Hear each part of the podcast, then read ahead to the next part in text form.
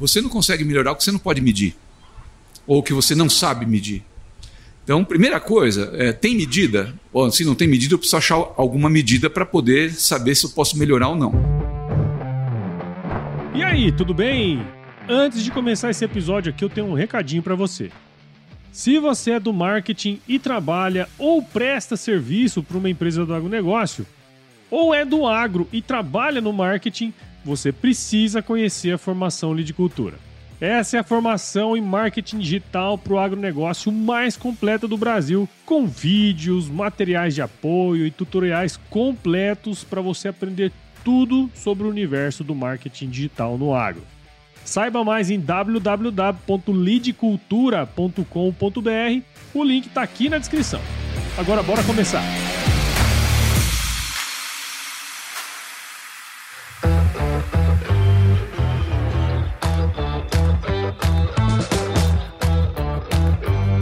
E aí, pessoa, tudo beleza? Estamos começando mais um episódio aqui do Agro Resenha e nessa semana eu tô com meu amigo Marcos da Cunha Ribeiro, que é consultor de negócios na MC Ribeiro, né? Eu brinco sempre com você que você é um MC Ribeiro, né? É, MC. Ficou de repente. Ó, só pra vocês terem uma noção, o Marcos é engenheiro mecânico pela Universidade Presbiteriana Mackenzie, economista pela USP, possui pós-graduação em gestão de negócios né, pela Kellogg School of Management e pós-graduação em marketing industrial pela Escola de Marketing Industrial. Marcão, muito obrigado por estar aqui com a gente. Seja super bem-vindo ao Agro Resenha Podcast. Eu é que agradeço a oportunidade. muito bom. Cara, é, olha só que doido, né? A gente tá aqui gravando na piscina, né? No stand aqui da piscina, no, no AgriShow. E as coisas vão dando, dando volta, né? Pois então, é. O Marco Gobeço aqui da Piscin trabalhou contigo na época da Santal, que virou Aco, né, cara? Foi um Exato. negócio meio. Exato. Muda pequeno demais, né, Marco? Exato. Eu não sei, o Afonso tá aqui também? O Afonso, acho que não. Não sei. Até o ano passado ele estava aqui, não sei se ele está também, mas trabalhou comigo na Jato. E depois, quando o meu tempo de Jumil, ele estava lá também. Jumil já consultoria, né? Sim, sim, sim. Ó, pra você que tá ouvindo aí, já sabe, aqui na Agroresenha Porteira não tem tramela pra quem busca se informar sobre assuntos ligados ao negócio, então não sai daí, porque esse bate-papo aqui tá muito legal. Firma o golpe que nós já já estamos de volta.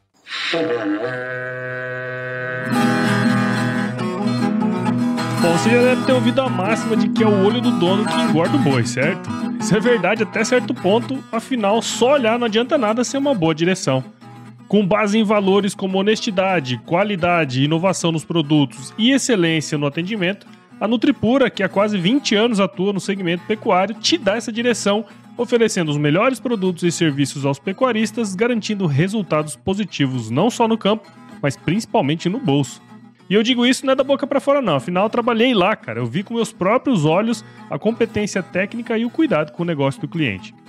Saiba mais sobre a Nutripura em www.nutripura.com.br e fique ligado nos artigos que saem no blog Canivete, que na minha opinião é o melhor conteúdo sobre pecuária de corte que você vai encontrar na internet. Siga também a Nutripura nas redes sociais, é só chegar lá no Instagram, Facebook, Twitter e YouTube e fique atualizado sobre o que há de mais avançado na pecuária. Nutripura, o produto certo na hora certa.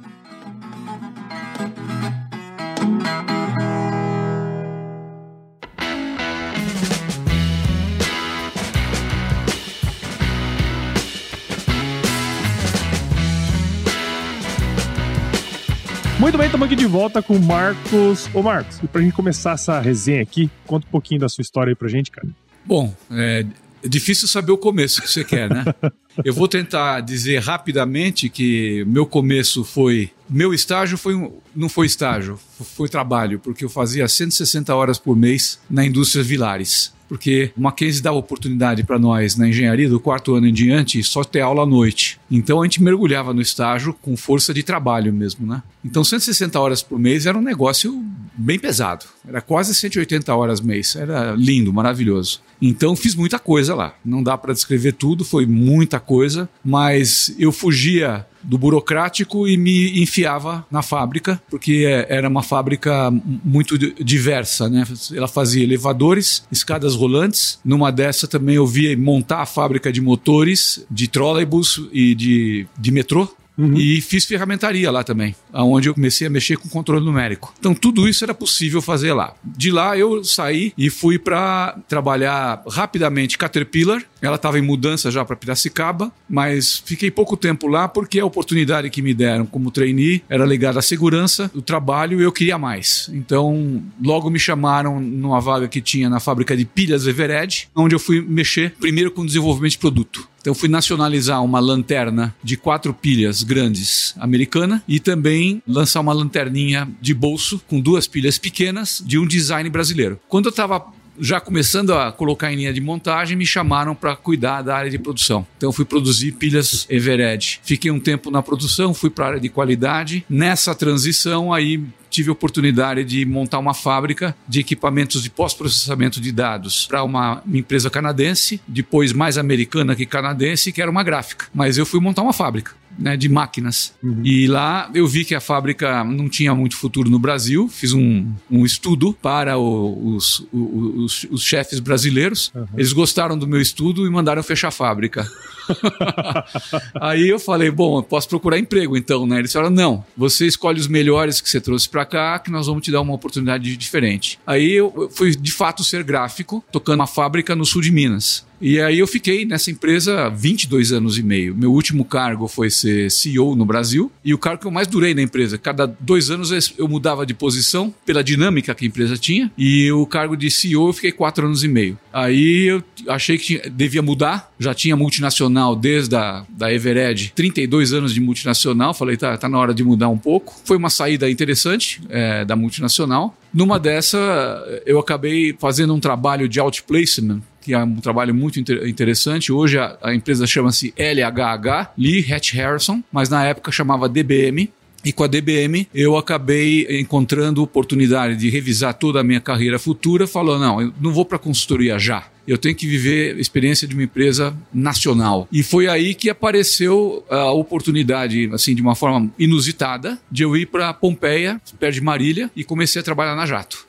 Máquinas Agrícolas Jato S.A. Que foi quando começou de fato a sua experiência no agro. Fora que eu gostava muito de reflorestamento por causa de ser gráfico e de mexer com papel. Sim, então sim, não sim. perdi uma chance de ver a produção de eucalipto, de produção, reflorestamento e a produção do, de celulose e papel. Isso eu fiz muito com, o pessoal de papel, porque tinha uma parceria muito forte da nossa empresa com eles no desenvolvimento da exportação de papel, de imprimir e escrever, papel de fibra curta brasileiro. Nós fomos assim parceiros fortes desse pessoal no desenvolvimento desse papel para exportação. Então, aí eu enfiava a cara na, na, na, na, produção, conhecer mesmo o reflorestamento, o eucalipto, que o meu gosto do agro já vinha de longa data. Particularidade: meu avô me levava no Parque Fernando Costa, lá em São Paulo, que é o Parque da Água Branca, uhum. e lá eu via tanto as ovelhinhas, eu via os boizinhos e montava no trator Massey Ferguson.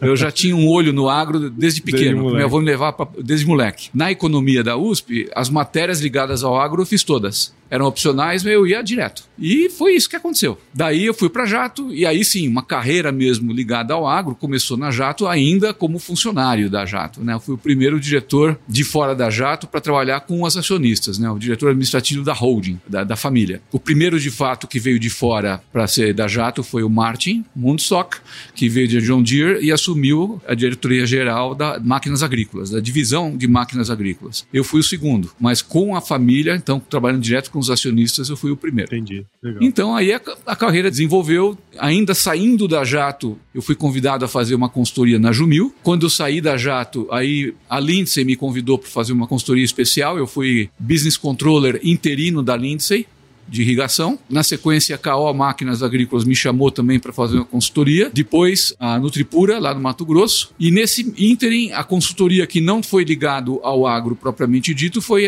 a JCTM, que é do mesmo proprietário do Instituto de Marketing Industrial, que é o José Carlos Teixeira Moreira, me convidou para compor a equipe que fazia a consultoria para a siderúrgica Gerdau e para a Volkswagen e um pouquinho da, da consultoria da KPMG. Mais ou menos esse é, é o rolo. Atualmente eu tenho uma consultoria muito peculiar também também que eu estou fazendo, que é para uma família que descobriu um jeito de fazer um açaí que não tem gosto de ferro e não tem gosto de, nem de ferrugem nem de terra. É uma delícia.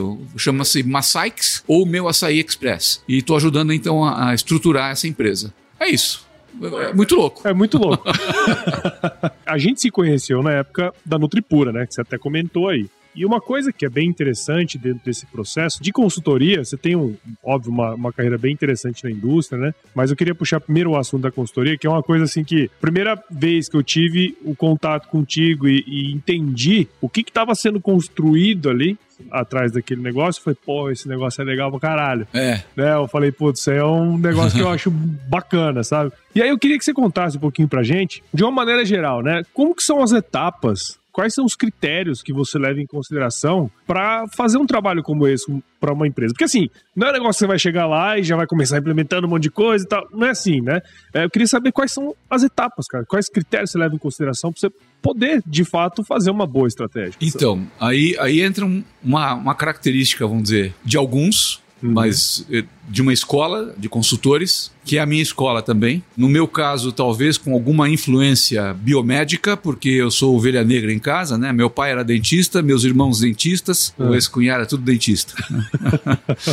Tem esse lado meio biomédico. Minha filha é dentista, meus filhos, outros dois, são psicólogos. Eu acho que tudo nasce de um diagnóstico. Então, o primeiro passo que eu gosto de fazer em alguma consultoria, seja ela mais focada ou mais aberta, tem que ter um diagnóstico. Essa história que o pessoal costuma dizer hoje, é, qual é a dor né, que a empresa tem, é, é, uma simplificação, eu acho, mas que também tem um, um, alguma coisa ligada a esse significado de fazer um diagnóstico. Eu gosto mais de falar do diagnóstico de, de uma anamnese, porque eu posso estar doente sem dor. Não tem Sim. dor e tô doente do mesmo jeito. Esse é um problema que o pessoal às vezes se esquece. Verdade. Nunca tinha parado para pensar é, nisso. E de exato. fato, né? Porque tem coisas que você nem tá enxergando que você, você tá afundando o pé e de repente você já tá com o, o barro no meio da cintura, né? Quando o pessoal fala assim, eu dou uma risadinha por dentro, mas não falo nada. Porque é interessante. Eu gosto de diagnóstico olhar e tentar enxergar o que, que tem, o que está certo, o que está errado, o que precisa melhorar. Aliás, isso aconteceu também quando eu assumi uma, uma, função ainda de trabalho CLT, vamos chamar assim, trabalho executivo, ou uma nova função dentro da mesma empresa. A primeira coisa que eu fazia era tentar entender o que está acontecendo, o que, que é importante melhorar, o que, que tem que fazer, quais são as oportunidades que você tem, e mesmo assim, de, de consertar coisas. E, e, às vezes você, olha, eu preciso consertar ou só, eu tenho uma oportunidade de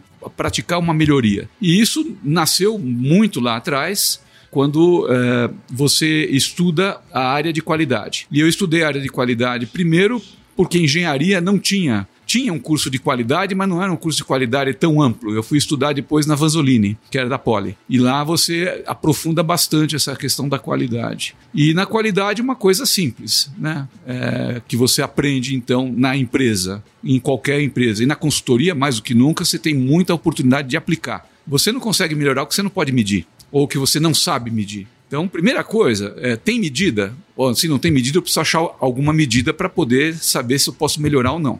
E se você tem um problema para ser resolvido, eu preciso encontrar a causa raiz desse problema. Não adianta eu querer resolver o problema na primeira impressão que eu tenho dele, porque a superficialidade é inimiga da solução. Não é que da perfeição, é da solução. eu tenho que buscar a causa raiz. E o velho Deming, lá na década de quase da década de 50, né, ajudando o plano, o plano Marshall no, no, Japão, porque o americano não queria ouvir o Deming, quem ouviu primeiro o Deming foram os japoneses, né? Ele, ele já dizia que para você encontrar a causa raiz de um problema, em geral você precisa perguntar cinco vezes por quê. Na primeira pergunta por quê, você não tem a causa do problema. Talvez na terceira ou na quarta, mas até cinco vezes. Pelo menos até a quinta você deve ter garantia que você encontra a causa desse problema. E aí, solução do problema para que ele não se repita mais. Senão, na superficialidade, o problema vai se repetir. Sim, porque você nunca foi na causa raiz dele. Nunca né? foi na causa raiz. Então, essa questão do diagnóstico eu acho que é fundamental. E quando você faz uma, uma, uma consultoria, o que tem acontecido, vamos dizer, oportunamente, para mim, e é uma oportunidade muito boa, é que a consultoria que eu acabo fazendo tem uma característica. Ela nunca tem um, um, foco único, tá certo? Ela é multidisciplinar. É uma pergunta que muitas vezes me fazem. Ah, mas você é consultor, qual é a especialidade? E aí eu, tinha, eu ficava encafifado com isso. Como é que eu respondo essa pergunta? Aí tem um, um grande amigo meu, que tem um pouco mais velho do que eu, também consultor, e que eu conheci na escola de marketing, no Instituto de Marketing, mas depois fui encontrá-lo na vida de, de, encontros de consultores também. O nome dele é Américo Marques. E ele me falou: Marcos, não esquenta a cabeça. É, nós somos de uma geração e de uma vida executiva que a nossa resposta tem que ser uma resposta que para os mais jovens hoje fica difícil, mas você tem que responder o que é. Como é que eu respondo? Ele fala assim: você fala assim, eu sou um generalista especialista ou sou um especialista generalista? Qual dos dois se prefere?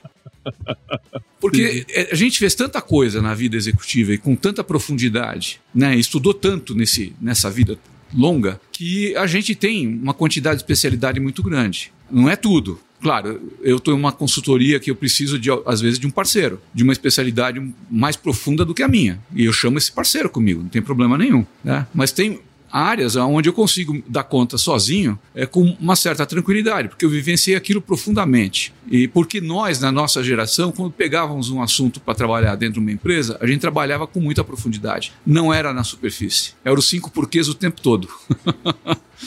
Então, isso que acontecia. Dali para frente do diagnóstico, você vai fazer uma proposta de uma consultoria dessa, você está encontrando para o proprietário da empresa, para a direção da empresa, para o acionista da empresa, normalmente pelo menos dois ou três eixos talvez quatro, de oportunidade séria de você implementar coisas importantes para essa empresa dar um salto de melhoria muito grande. Então, no caso da KO, que eu estou no oitavo ano de consultoria, eu comecei com dois ou três eixos. No caso da Nutripura, que você me encontrou, você me encontrou quando peguei o quarto eixo. Eu comecei com três eixos que era desenvolvimento de pessoas, processos críticos com o ERP, que precisava ser muito melhorado na sua utilização das suas funcionalidades, e o estratégico. Quando você chegou lá e a gente trabalhou junto, a gente já tinha aquelas reuniões em Cuiabá, nós já estávamos tratando do eixo comercial eram vendas e marketing. Que o Luciano falou: ah, tá na hora de você me ajudar lá em Cuiabá. Então abriu o quarto eixo porque ele percebeu que tinha a possibilidade de acelerar certos processos que ele queria e já estava visualizando necessidade. Então, são quatro eixos. E assim, você falou de são três ou quatro. Quando a gente chega numa empresa assim, eu imagino, né? Você com um olhar mais, mais aguçado, que você provavelmente deve enxergar uns dez eixos. Ah, dá para enxergar mais, você tem que priorizar. Mais, né? Tem que priorizar. Aí você vai pela priorização. O que, que vai fazer mais a diferença uh, quando, quando a gente trabalhar esse eixo? E também aquilo que a empresa tem de recurso humano interno ah, sim, sim, sim. que permita você fazer esse desenvolvimento Entendi. e andar. Entendi. Porque se a empresa não coloca o recurso humano dela para trabalhar com o consultor, você não consegue andar. Você vai lá, vamos dizer, um ou dois dias a cada quinzena. Mas durante esses 15 dias de uma visita ou outra, alguma coisa precisa acontecer. E isso a empresa precisa fazer. Se ela não tem o recurso para aplicar, a consultoria não anda. E aí eu já quero puxar um gancho. Pode puxar. Para isso, porque assim, essa foi uma outra coisa que me impactou bastante. Apesar da gente ler bastante, conhecer alguns autores, ter feito algumas coisas, que eu percebi, né, nesse, nesse processo uh, seu lá e de toda a empresa, foi essa preocupação com o recurso humano, né, com as pessoas que estavam ali dentro desse processo. Afinal, você não consegue fazer uma mudança substancial se não pelo menos dar uma chacoalhada em quem tiver ali dentro, né? Seja para ela entender que aquele lugar não é o dela, ou seja pro cara falar assim, pô, eu preciso fazer melhor pra eu estar tá na frente, né? Conta pra gente um pouco, eu sei que você tem também essa vertente, né, da, da psicologia lá com, com seus filhos, né? Os meus filhos um, pouco depois. É, um pouco depois, mas você sempre teve esse, esse viés também de trabalhar as pessoas. Sim. Conta pra gente como que é esse trabalho. Eu acho que quem tá ouvindo tem que escutar isso aí, sabe?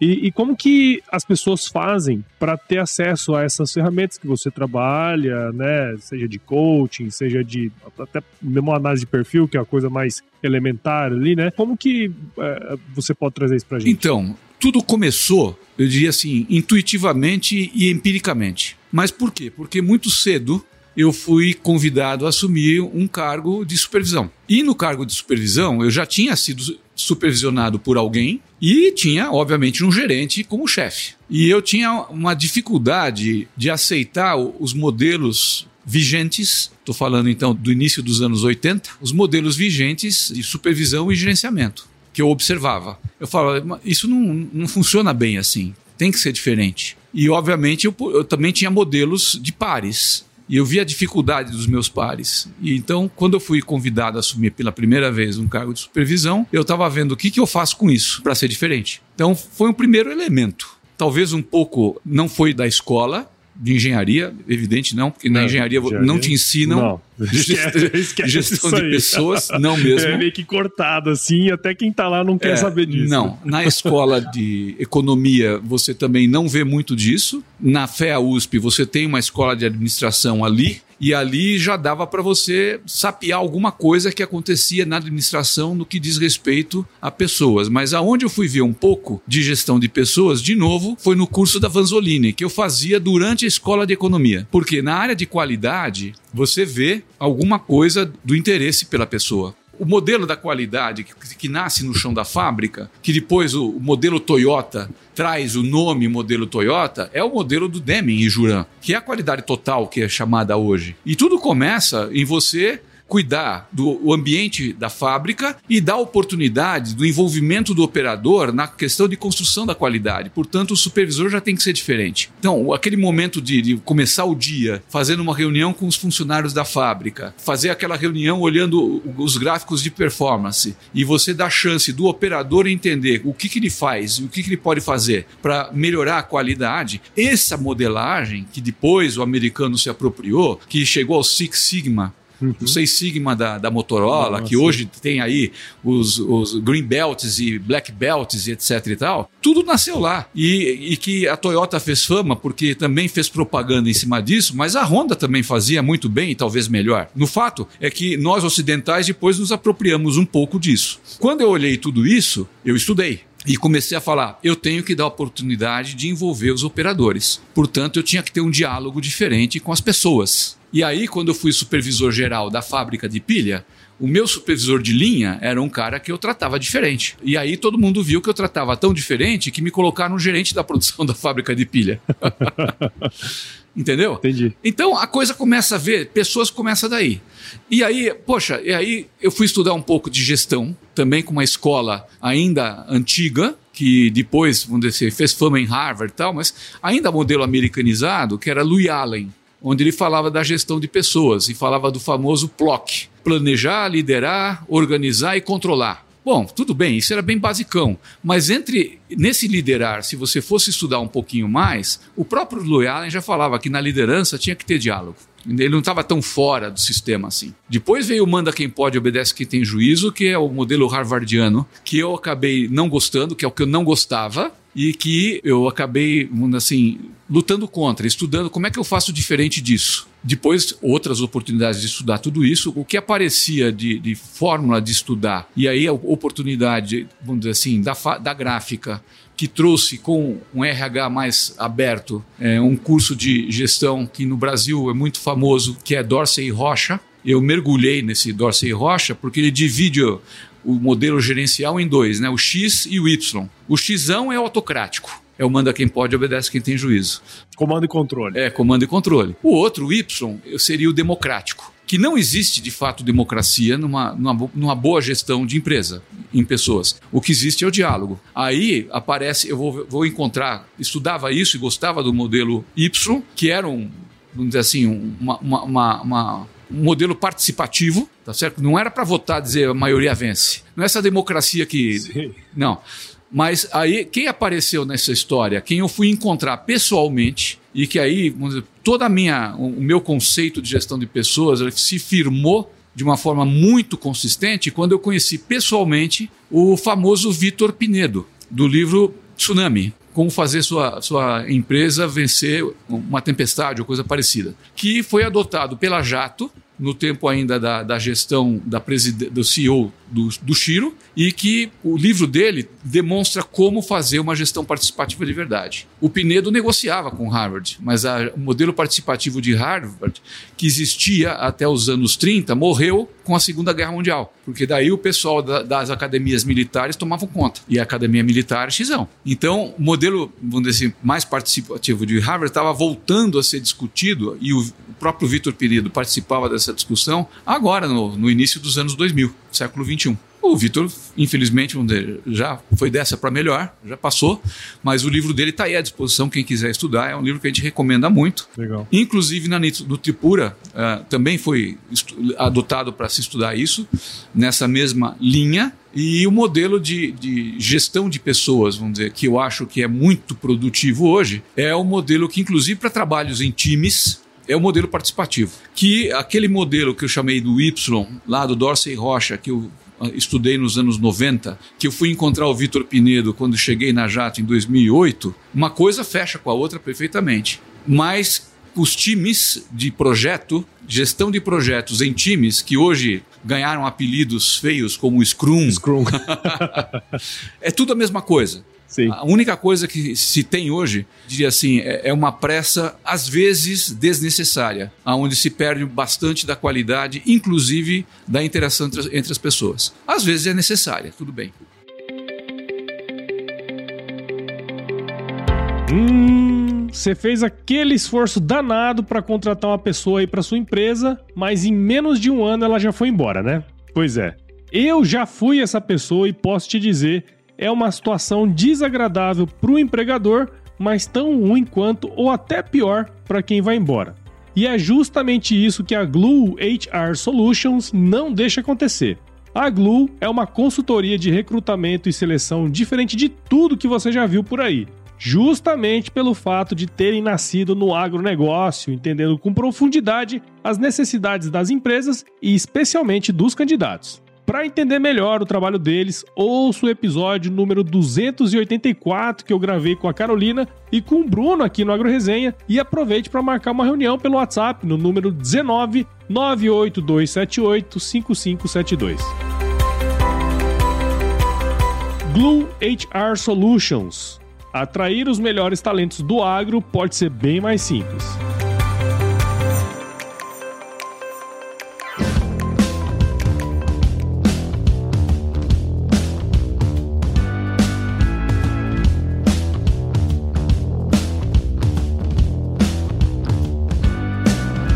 Mas é legal essa visão que você dá pra gente, porque assim, eu lembro de uma vez de uma conversa nossa, você falando assim, porra, esses nomes eles surgem de coisas que já são, só muda o nome. Só muda o nome. Né? É. Eu lembro que você falou isso desse termo, falou isso do marketing industrial, né? Sim. Da, o... marketing de atração. Isso. Que é o inbound marketing hoje, do isso. marketing industrial, que é o marketing B2B, né? Que é o B2B. Que, que aí a gente vai, vai entendendo um pouquinho a história desses nomes e sabendo que, na verdade, são adaptações, muitas vezes, da época ou do, ou do próprio autor, né? E no caso do marketing industrial, a curiosidade foi uma tradução literal que se fez do industrial marketing americano. Americano, exato. Que lá, o industrial, tem muito mais a ver com segmento. Sim, né? industry, né? Industry, é, segmento, né, negócios entre segmentos e entre empresas do segmento e não entre consumidor que era o B2C, que inclusive, assim, o, o, marketing 3.0 do Kotler, ele ganha uma conotação de percepção de valor muito próxima daquilo que se construiu com o B2B. Se você for estudar um pouquinho mais profundamente os conceitos do 3.0 do Kotler, ele se aproxima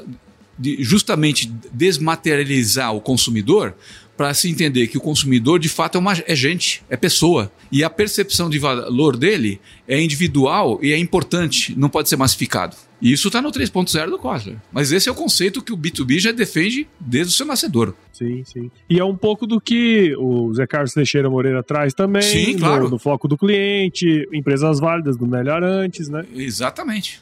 Exatamente isso. Legal. Os então, dois livros que você me indicou, porra. É claro, ah, são os livros que eu te indiquei. É isso mesmo. Só para ir um pouquinho mais nessa questão de pessoas, eu acho que tem uma parte que é crítica hoje, e já que estamos falando disso, existem dois ambientes onde a gente tem discutido isso muito, e aí discutido com preocupação. Tem algumas coisas que, inclusive, eu, eu compartilhei nesses grupos que eu participo, que é, é assim: pessoas está cada vez mais crítico você lidar com gente e tratar com gente nas empresas.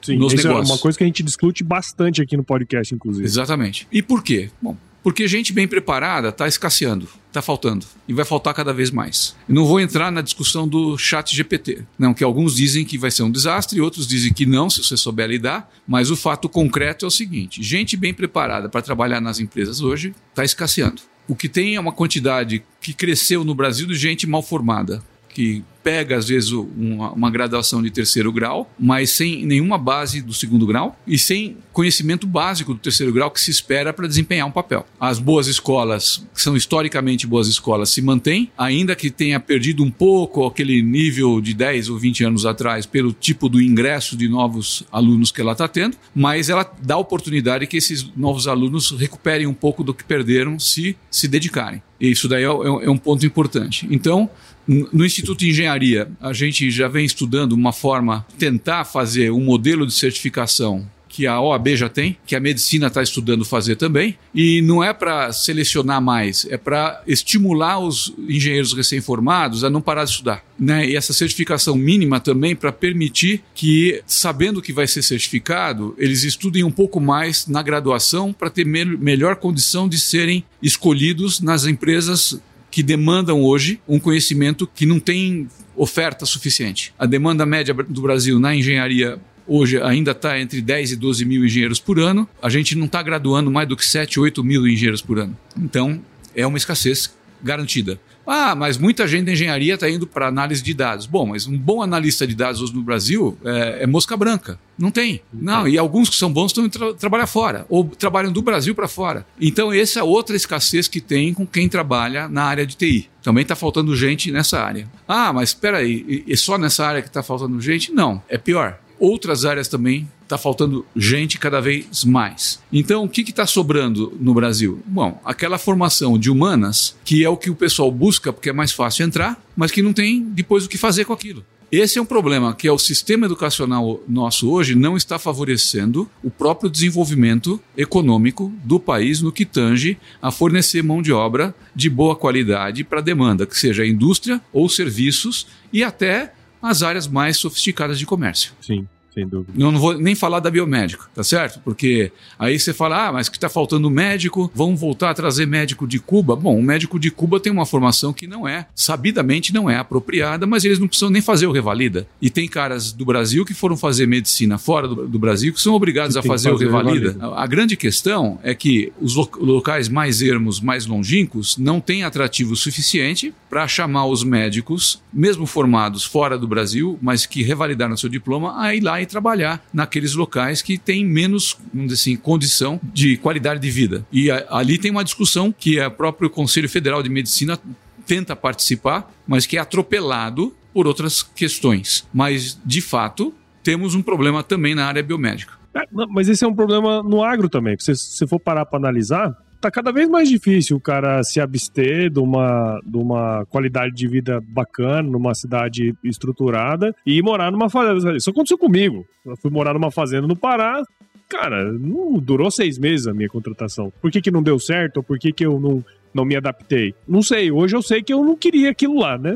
Assim, particularmente, pessoalmente, eu sei que aquele não era o meu caminho. Mas até o cara aprender, o cara entender, ter essa maturidade para para tomar uma complicado. decisão. É complicado, cara. Então, assim, tem até um dado que saiu ano passado, é que no agro, no, no agro, assim, parece que as empresas do agro vão abrir 130 mil vagas nos próximos, ou 120 mil vagas, e vão ter 30 mil pessoas para ocupar essas vagas. Quer dizer, é, o que você está falando na área médica é o que acontece no agro e que provavelmente acontece na TI, que provavelmente acontece em outros segmentos também, né?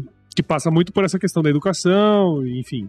Então, eu, eu acho que passa, inclusive, vamos dizer assim, também por uma questão daquilo que as pessoas acabam almejando por algum tipo de sonho, e aí entra um aspecto que você perguntou e eu não tinha respondido ainda. Lembrei dele agora. Quer dizer, além da consultoria, além de, de participar de conselhos de, de, empresas, eu ainda faço o career coaching é, ou mentoring né, para pessoas.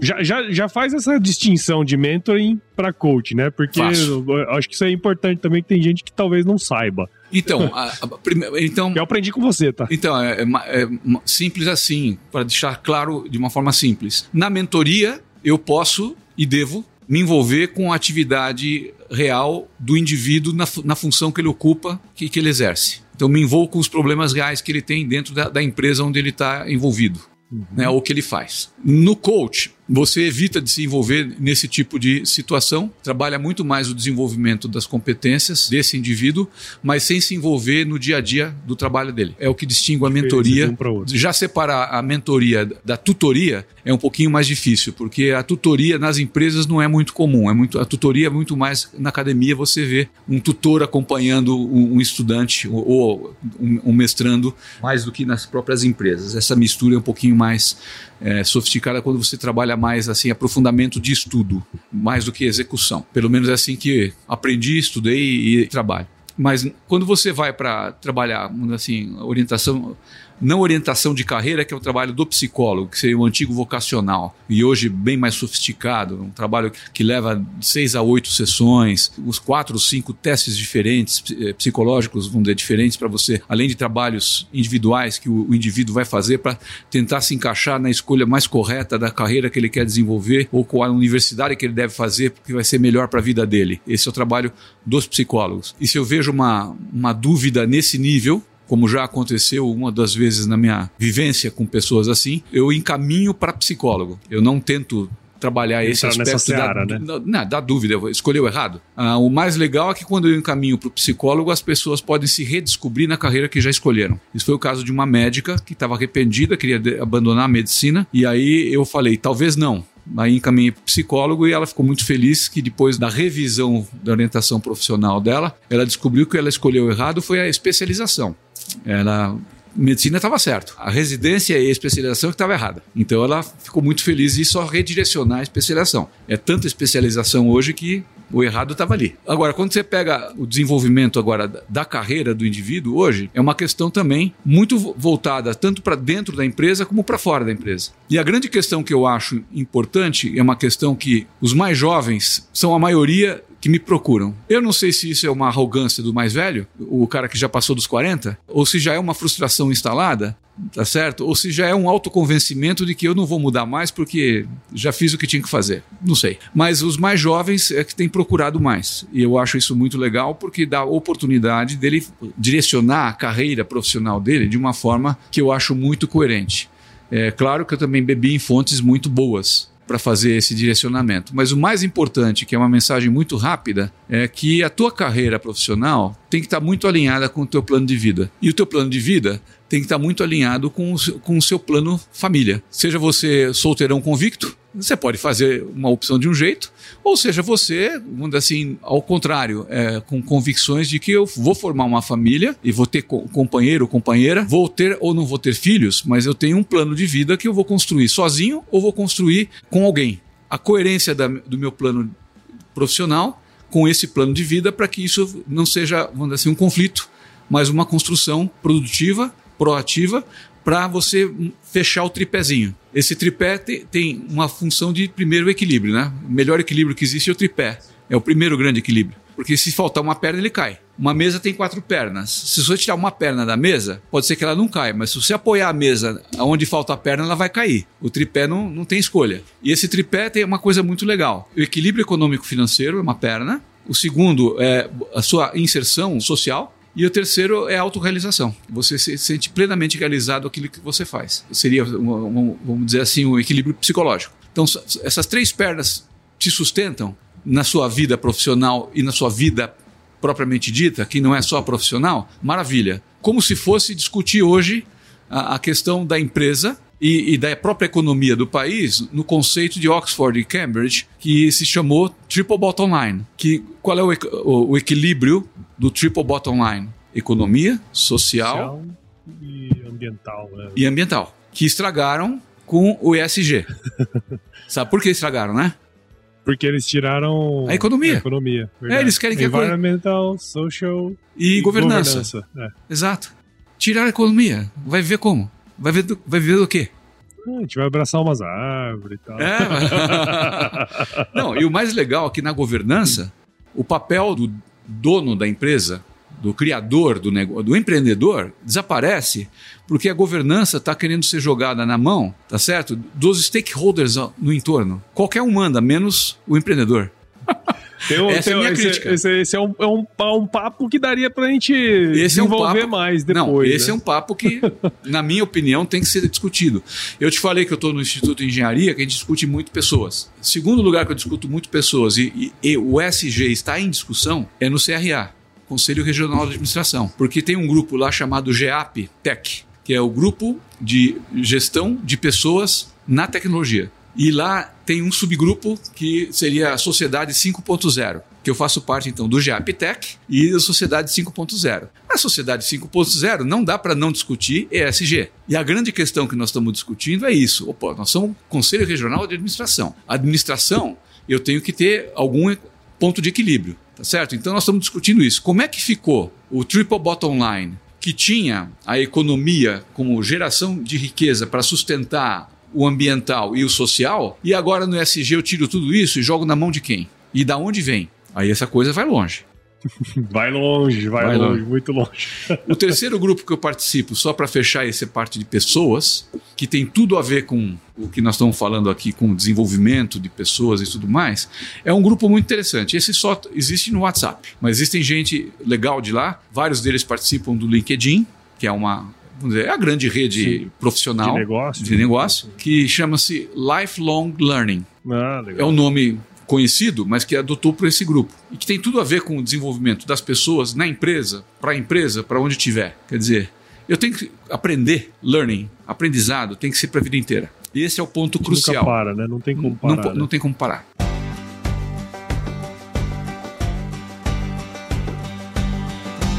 E aí, tá curtindo o bate-papo, cara? Espero que sim. Mas eu tô passando aqui para te dar um recadinho. A missão da Stoller é transformar conhecimento em inovação para a agricultura, gerando valor a todos os envolvidos. Por mais de 50 anos, ela transforma conhecimento em inovação no esforço de impulsionar as culturas a alcançarem seu máximo potencial genético e atingir altas produtividades. E quando se trata de conhecimento, você pode encontrar tudo sobre fisiologia, nutrição e biologia de plantas no podcast Campo On, produzido pela Stoller. Lá, um time de especialistas aborda assuntos relacionados às principais culturas agrícolas e, como você já sabe, você pode escutar quando, onde e como quiser. Aprimore o seu conhecimento no site da Stoller, o www.stoller.com.br. Lá você vai encontrar vários artigos técnicos e o link para assinar o podcast Campo On no Spotify. Lembre-se de seguir a Stoller no LinkedIn, Instagram, Facebook e YouTube. É só procurar por Stoller Brasil. Isso é inovação, isso é Stoller.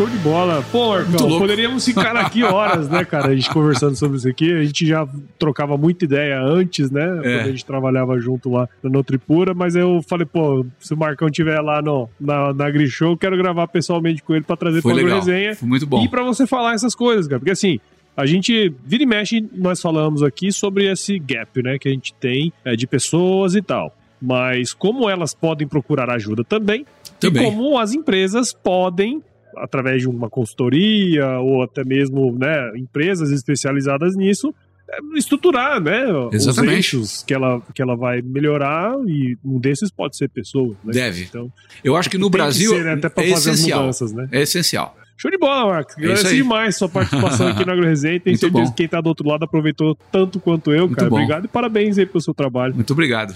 Obrigado mesmo. E fala aí, Marcos, como que a gente pode, quem está ouvindo a gente, que pode acompanhar seu trabalho? Então, a forma mais fácil hoje de me localizar, e eu tenho que de deixar essa dica importante, primeiro é me acompanhar no LinkedIn. Eu tenho postado opiniões no LinkedIn bem profissionais, é, não deixo de comentar certas, vamos dizer assim, idiosincrasias do mercado, certo? Do mundo, e procuro manter uh, o meu perfil sempre muito bem atualizado. Então, o importante para me achar no LinkedIn é procurar pelo nome inteiro, para fugir dos, dos quase homônimos. homônimos. Os quase homônimos no LinkedIn estão criando uma certa dificuldade. Curiosidade para você e aqui para os ouvintes, né? Estão me procurando sempre como Marcos Ribeiro. Porque alguém fez um mailing list para a área de TI e aparece Marcos Ribeiro e o telefone que aparece é o meu celular. Porra, como assim, cara? É, é maluco. É maluco. É um erro de construção de um mailing list. Aham. E eu já reclamei com o LinkedIn, o LinkedIn falou, mas isso não é comigo. Eu sei que não é com ele, mas como é que faz? Eu mantenho, então, o, o meu perfil com o nome completo, que é Marcos da, Cunha, Cunha. Ribeiro. Tá? Até pela curiosidade, que na Jato me chamavam de Marcos Cunha, porque tinha um outro Marcos Antônio Ribeiro, meu colega lá da Jato, tá lá até hoje, que é chamado na Jato de Marcos Ribeiro. Tudo bem. Mas, e não é por causa dele que está dando essa confusão, não. Porque ele não é da TI. O meu nome completo, então, é Marcos da Cunha Ribeiro. O meu telefone está sempre atualizado lá e o meu e-mail profissional também está lá. Show de bola. E a confusão se dá por quê? Porque também tem outro colega que trabalhou na TI da gráfica, no, no meu tempo, e que também está no LinkedIn. E ele trabalha na TI de uma farmacêutica. Só que ele não deixa o telefone no LinkedIn. Então, essa empresa que foi- faz o mailing list, eu f- faz Pegou lista de prospecção, procura Marcos Ribeiro, que é o Marcos Ribeiro dessa empresa de farmacêutica, da TI, e acha o Marcos Ribeiro, que sou eu, com o meu telefone. Aí o pessoal me liga. A única coisa diferente que acontece é que, vamos assim, oito em cada dez que me ligam, eu explico o que está acontecendo, bato um papo rápido, porque eu também mexo muito com TI, você sabe disso, e acaba que esse pessoal acaba me convidando, então as minhas conexões estão crescendo, Por causa do uma ou duas por mês por causa do mailing list errado dessa empresa. eu não perco a chance. Ah, claro. Como bom vendedor, né? Exatamente. Essa é a forma mais rápida de me achar é no LinkedIn, Marcos da Cunha Ribeiro. Show de bola. Agora vamos pro nosso glorioso quiz aqui. Vamos lá no Marcos. quiz, Eu, eu vamos lá sei no que você quiz. gosta de algumas coisas aqui, nós vamos Ah. conversar, cara. Vou te fazer algumas perguntinhas e você responde a primeira coisa que vier à sua cabeça, tá certo? Vamos lá. Marcos da Cunha Ribeiro, qual que é a sua música antiga predileta? Música antiga predileta provavelmente vai ser a área da quarta corda de bar. Ó, Essa é antiga mesmo. Essa é antiga mesmo. e qual foi o lugar mais legal que você já visitou? Ué, tem muitos, mas o mais legal que eu visitei, puxa vida, provavelmente foi o Museu do Louvre. Ó, legal, é bonito mesmo. E na cozinha, Marcão, qual que é a sua especialidade, cara? Frutos do mar de modo geral. Ah, sabia que você não ia me decepcionar, cara. É, frutos do mar de modo geral. Filho de Caissara dá nisso. Marcão, sei que você já leu muitos livros, estudou muito, mas indica um livro aí pra gente que de alguma maneira impactou sua vida que você pode compartilhar com a gente, cara. Um livro que me impactou muito e que eu gostaria de indicar agora, aqui agora, talvez fosse do Robert Wong. O sucesso está no equilíbrio. Ele é um dos maiores headhunters do mundo. Ele me entrevistou uma vez, depois a gente se encontrou duas vezes. Esse livro eu fui na lançamento dele. Ele é um chinês criado no Brasil. Ah, que legal. E então, quando eu falo importante é, é- é estar no equilíbrio, tem um pouco conhecimento oriental e da vida de executivos. Eu acho que é muito importante para a gente que trabalha sob tensão. Esse livro é muito legal. Show. Vale a pena. Muito bom. Ah. Tá na minha lista. Já entrou, acabou de entrar na minha você já me indicou Ah. vários. Eu li. É, pode- não- pode nesse. no- que não, Pode. com certeza não vai ser ruim. Marcão, se você se encontrasse com o seu eu de 17 anos hoje, cara, qual seria o melhor conselho que você se daria? Esse daí você me fez ficar pensando na estrada até chegar aqui. Mas depois de tudo que eu falei e vi, comigo de 17 anos, eu diria para mim mesmo com 17 anos, aprenda a estudar mais cedo. Ah, essa é boa. Essa é boa. Porque com 17 anos eu não tinha aprendido a estudar direito ainda. Eu fui aprender a estudar direito como deveria. Foi quando eu terminei engenharia, fui fazer economia, fui fazer Vanzolini. Nessa época eu acho que eu realmente aprendi a estudar. Então você vê que já tinha ali uma defasagem. Se eu tivesse aprendido a estudar um pouco mais cedo, eu acho que eu teria me saído melhor em uma série de coisas. Faz sentido. Faz, Faz sentido. sentido. Faz sentido. Faz então sentido. acho que é o conselho que eu daria para mim mesmo. Show de bola, show de bola. E pra você que ouviu esse episódio até agora, eu tenho certeza que você viu o valor na minha conversa com o Marcão aqui, então considere compartilhar esse episódio com alguém que vai se beneficiar desse conteúdo também. O podcast ele cresce na medida em que você participa junto com a gente. Então assine o Agro Resenha nos principais agregadores de podcast, como Apple Podcasts, Google, Spotify, Deezer. Siga a gente nas nossas redes sociais aí, é só procurar no Instagram, Facebook, LinkedIn e Twitter. Entre no nosso grupo do WhatsApp, no nosso canal do Telegram, o link tá lá no nosso site, o www.agroresenha.com.br e escreva para contato arroba agroresenha.com.br se você quiser indicar entrevistados, mandar um oi pra gente, né, Marco? A gente adora receber ois e nós fazemos parte da Rede Agrocast, a maior, mais bonita e fofa rede de podcasts do agro do Brasil. Então, se você quiser ouvir outros podcasts do agro, só colar em redeagrocast.com.br. Marcão, de novo, muito obrigado, cara. Eu que agradeço. Eu sempre finalizo os meus episódios com meus convidados falando uma frase de muita sabedoria. Que é o seguinte: se chover, não precisa molhar a horta, não, tá bom?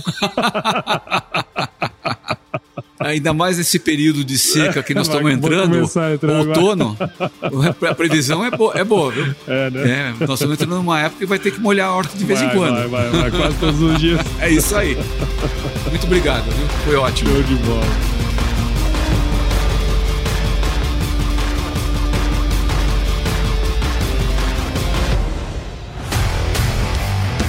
Aí, você gostou desse podcast? Se gostou, considere compartilhar esse episódio com alguma pessoa que irá se beneficiar desse conteúdo e nos ajude a alcançar ainda mais pessoas. O roteiro e apresentação desse episódio foi do Paulo Ozaki, a produção do Agro Resenha e a edição do Senhor A.